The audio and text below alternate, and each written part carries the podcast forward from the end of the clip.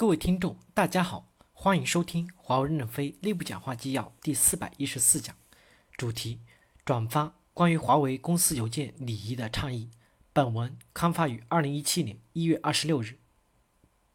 社交礼仪是人际交往、社会交往活动中用于表示尊重、亲善和友好的首选行为规范和惯用形式，而邮件作为企业内部重要的数字化社交手段，也要遵循一定的礼仪。避免垃圾邮件、无效邮件等浪费员工的时间、消耗公司资源等问题，确保员工之间的高效沟通。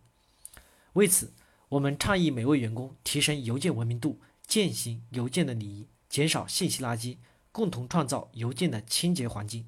一、沟通有多种方式，选择邮件沟通的方式，请首先确认是否是最有效的方式。二、不要把信息传群发或群回给不相关的人。没有人会对垃圾邮件感兴趣，除了邮件系统清洁员。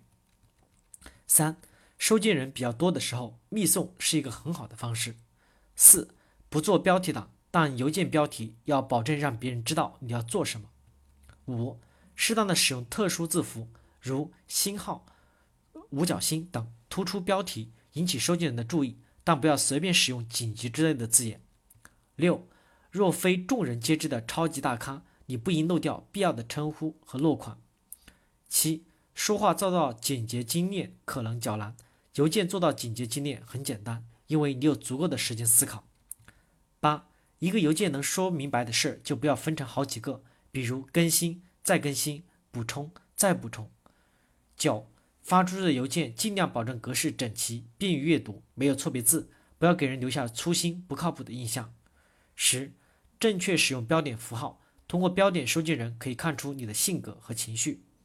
十一，做一个有礼貌的人，不仅仅是面对面的书面文字，更能体现你的涵养。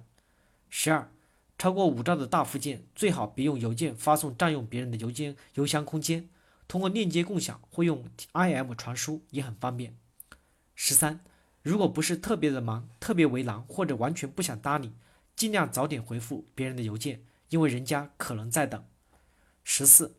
出差或休假期间，应设定自动回复，提示发件人工作委托对象或紧急事务的处理方式，以免影响工作。十五，垃圾邮件既然都成为垃圾了，举报就是责任。本文的责任部门是质量与流程管理部，由其负责解释和管理。感谢大家的收听，敬请期待下一讲内容。